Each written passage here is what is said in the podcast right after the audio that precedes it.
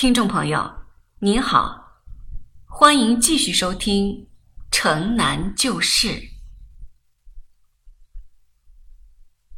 第二天早上，我起来朝窗外看去，驴没了，地上留了一堆粪球。宋妈在打扫，她一抬头看见了我，招手叫我出去。我跑出去，宋妈跟我说：“英子，别乱跑，等会儿跟我出趟门。”你识字帮我找地方，到哪儿去？我很奇怪。到哈德门那一带去找找。说着，他又哭了，低下头去，把驴粪搓进簸箕里，眼泪掉在那上面。找丫头子。好的，我答应着。宋妈和我偷偷出去的，妈妈哄着弟弟他们在房里玩儿。出了门走不久，宋妈就后悔了，应当把弟弟带着。他回头看不见我，准得哭。他一时一刻也没离开过我呀。就是为了这个，宋妈才一年年留在我家的。我这时仗着胆子问：“小栓子怎么死的？”宋妈，我不是跟你说过，冯村的后坡下有条河吗？是呀，你说。救小栓子放牛的时候要小心，不要就顾的玩水。他掉在水里死的时候还不会放牛呢。原来正是你妈妈生叶叶那一年。那时候黄板，嗯，你的丈夫做什么去了？他说他是上地里去了。他要不是上后坡草棚里耍钱才怪呢。准是小栓子饿了一天，找他要吃的去，给他轰出来了。不是上草棚，走不到后坡的河里去。还有，你的丈夫为什么要把小丫头子送给人？送了人不是更松心吗？反正是个姑娘，不值钱。要不是小栓子死了，丫头子我不要也罢。现在我就不能不找回她来，要花钱就花吧。宋妈说：“我们从荣县胡同穿过兵部洼。”中街西郊民巷，出东郊民巷就是哈德门大街。我在路上忽然又想起一句话：“宋妈，你到我们家来丢了两个孩子，不后悔吗？”我是后悔，后悔早该把俺们小栓子接进城来，跟你一块儿念书识字。你要找到丫头子呢？回家吗？嗯。宋妈瞎答应着。她并没有听清我的话。我们走到西郊名巷的中国银行门口，宋妈在石阶上歇下来。过路来了一个卖吃的，也停在这儿。他支起木架子，把一个方木盘子摆上去，然后掀开那块盖布，再用黄色的面粉做一种吃的。宋妈，他在做什么？啊？宋妈正看着砖地在发愣。她抬起头来看看，说：“那叫驴打滚儿，把黄米面蒸熟了，包黑糖，再在绿豆粉里滚一滚，挺香。你吃不吃？吃的东西起名叫驴打滚儿，很有意思。我哪有不吃的道理？我咽咽唾沫，点点头。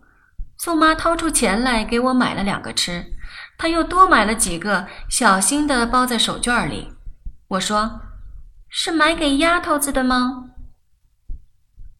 出了东郊民巷，看见了热闹的哈德门大街了，但是往哪边走？我们站在美国同仁医院的门口。宋妈的背汗湿透了，她提起竹布挂的两肩头抖落着，一边东看看西看看。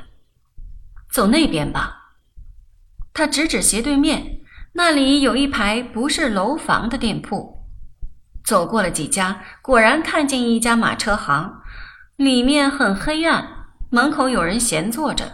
宋妈问那人说：“跟您打听打听，有个赶马车的老大哥，跟前儿有一个姑娘的，在您这儿吧？”那人很奇怪的把宋妈和我上下看了看：“你们是哪儿的？”有个老乡亲托我给他带个信儿。那人指着旁边的小胡同说。在家呢，胡同底那家就是。宋妈很兴奋，直向那人道谢，然后她拉着我的手向胡同里走去。这是一条死胡同，走到底是个小黑门门虽关着，一推就开了。院子里有两三个孩子在玩土。劳驾，找人呢！宋妈喊道。其中一个小孩子便向着屋里高声喊了好几声：“姥姥，有人找！”屋里出来了一位老太太，她耳朵聋。大概眼睛也快瞎了，竟没看见我们站在门口。孩子们说话，他也听不见。直到他们用手指着我们，他才向门口走来。宋妈大声地喊：“您这院里住几家子呀？”“啊，就一家。”老太太用手照着耳朵才听见。“您可有个姑娘呀？”“有呀。”“你要找孩子他妈呀？”他指着三个男孩子，宋妈摇摇头，知道完全不对头了。没等老太太说完，便说：“找错人了。”我们从哈德门里走到哈德门外，一共看见了三家马车行，都问的人家直摇头，我们就只好照着原路又走回去。宋妈在路上一句话也不说，半天才想起什么来说：“英子，你走累了吧？”咱们坐车好不？我摇摇头，仰头看宋妈，她用手使劲儿捏着两眉间的肉，闭上眼，有点站不稳，好像要昏倒的样子。他又问我：“饿了吧？”说着就把手巾包打开，拿出一个刚才买的驴打滚来，上面的绿豆粉已经被黄米面湿融了。我嘴里念了一声：“驴打滚儿。”接过来放在嘴里，我对宋妈说：“我知道为什么叫驴打滚儿了。你家的驴在地上打个滚儿起来，屁股底下总有这么一堆。”我提起一个给他看，像驴粪球不？我是想逗宋妈笑的，但是她不笑，只说：“吃吧。”半个月过去，宋妈说。她跑遍了北京城的马车行，也没有一点点丫头子的影子。树荫底下听不见冯村后坡上小栓子放牛的故事了，看不见宋妈手里那一双双厚鞋底了，也不请爸爸给写平安家信了。他总是把手上的银镯子转来转去的呆看着，没有一句话。冬天又来了，黄板牙又来了。宋妈让他蹲在下房里一整天，也不跟他说话。这是下雪的晚上，我们吃过晚饭，挤在窗前看院子。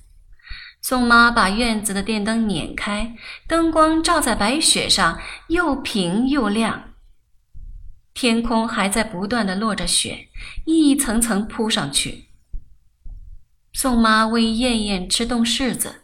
我念着国文上的那课叫做“雪”的课文，一片一片又一片，两片三片四五片，六片七片八九片，飞入芦花都不见。老师说这是一个不会作诗的皇帝做的诗，最后一句还是他的臣子给接上去的。但是念起来很顺嘴，很好听。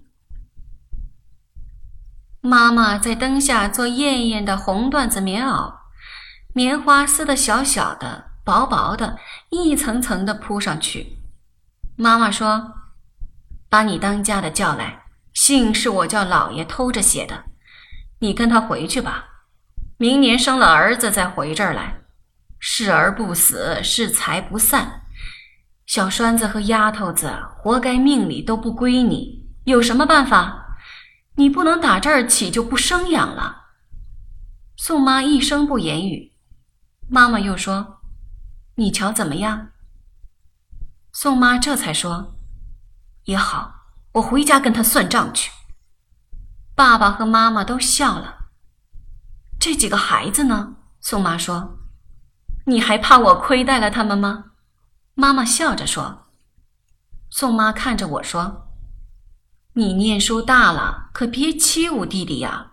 别净跟你爸爸告他的状，他小。”弟弟已经倒在椅子上睡着了，他现在很淘气，常常爬到桌子上翻我的书包。宋妈把弟弟抱到床上去，她轻轻给弟弟脱鞋，怕惊醒了他。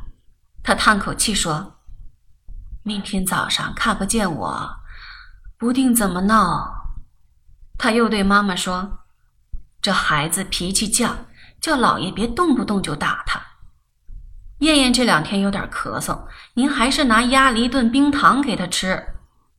英子的茅屋我带回去做，有人上京就给烧了来。猪猪的袜子都该补了，还有，我看我还是……哎，宋妈的话没有说完就不说了。妈妈把折子拿出来，叫爸爸念着，算了许多这钱那钱给他。他丝毫不在乎的接过钱，数也不数，笑得很惨。说走就走了，早点睡觉吧，明天你还得起早。妈妈说。宋妈打开门看看天，说：“那年个上京来的那天，也是下着鹅毛大雪，一会儿四年了。他的那件红棉袄也早就拆了。”旧棉花换了痱子儿，泡了梳头用；面子和里子给小栓子纳鞋底儿了。妈，宋妈回去还来不来了？我躺在床上问妈妈。妈妈摆手叫我小声点儿，她怕我吵醒了弟弟。她轻声对我说：“英子，她现在回去，也许到明年的下雪天又来了，抱着一个新的娃娃。那时候……”他还要给我们家当奶妈吗？